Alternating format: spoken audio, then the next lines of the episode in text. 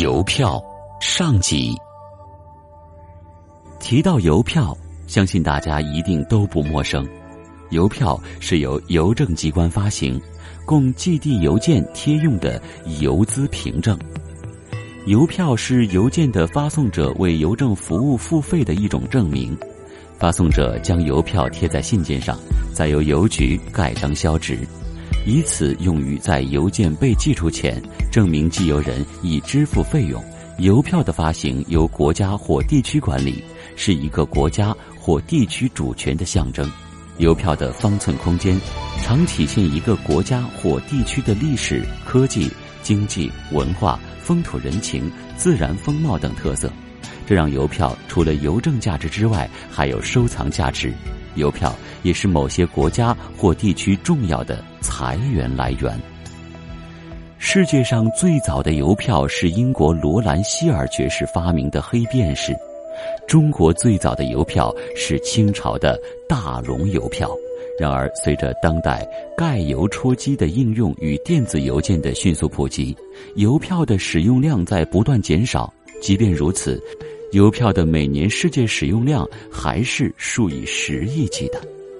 收藏者是邮票的一大雇主。为了迎合这些用户，邮政当局会发行很多纪念邮票，例如正值世界杯之际发行的世界杯纪念邮票，还有一些仿古制品。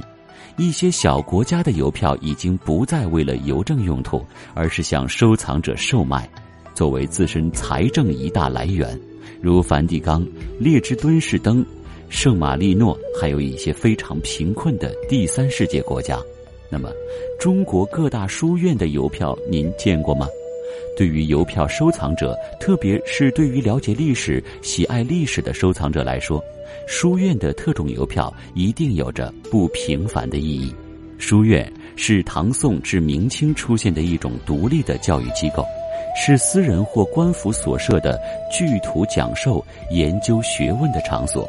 书院与藏书阁是千百年前的高等学府和图书馆，伴随着朗朗书声与淡淡墨香，成为名流学者的讲经论道之所，文人学士的向往之地。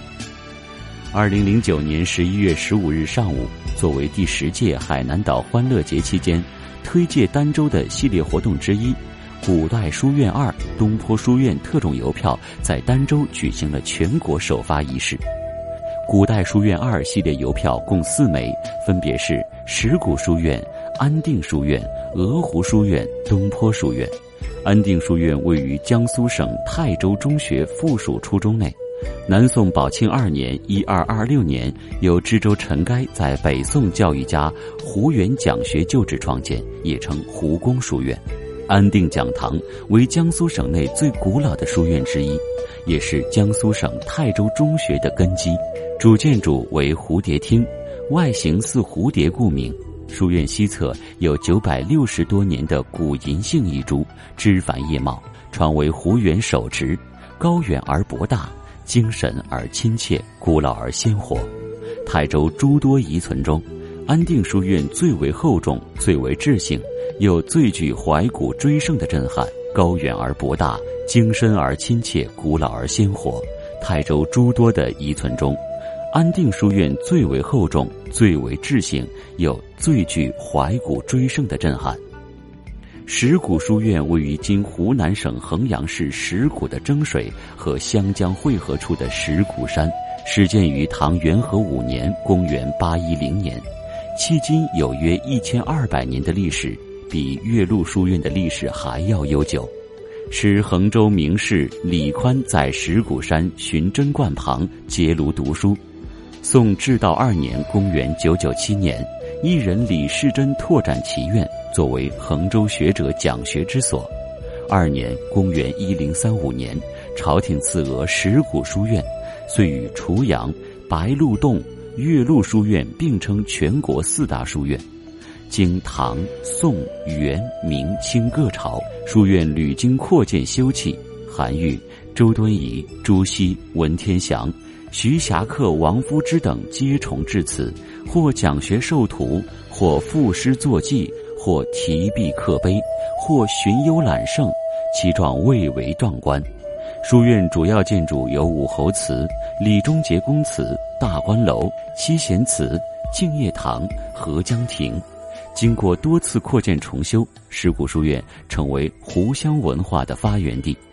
一九四四年七月，石鼓书院在衡阳保卫战中毁于日军炮火。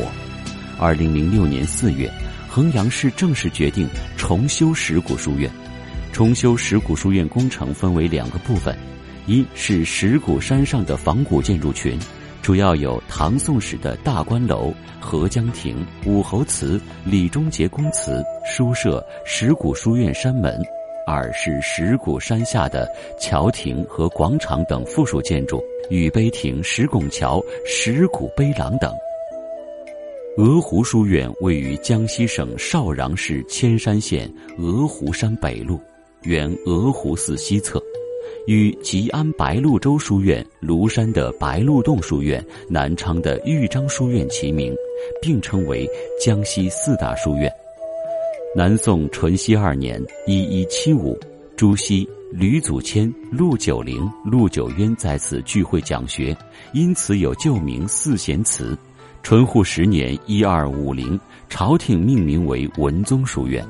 明景泰四年（一四五三）重建时，称鹅湖书院。鹅湖胜迹名闻天下，古往今来吸引了不少诗人墨客，一代名流前来寻踪探胜。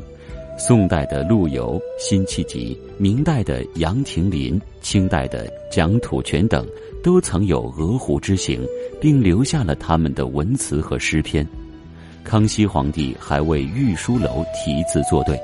门额题为“琼里居静”，联语为“张岩月朗天中静，石景波分太极泉”。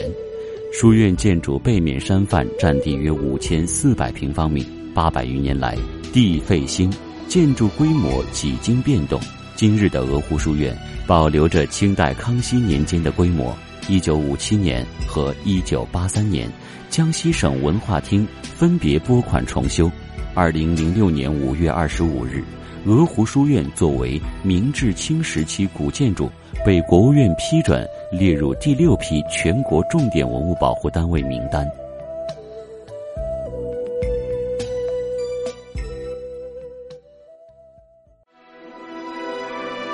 本节目由文化和旅游部全国公共文化发展中心与国家图书馆联合推荐。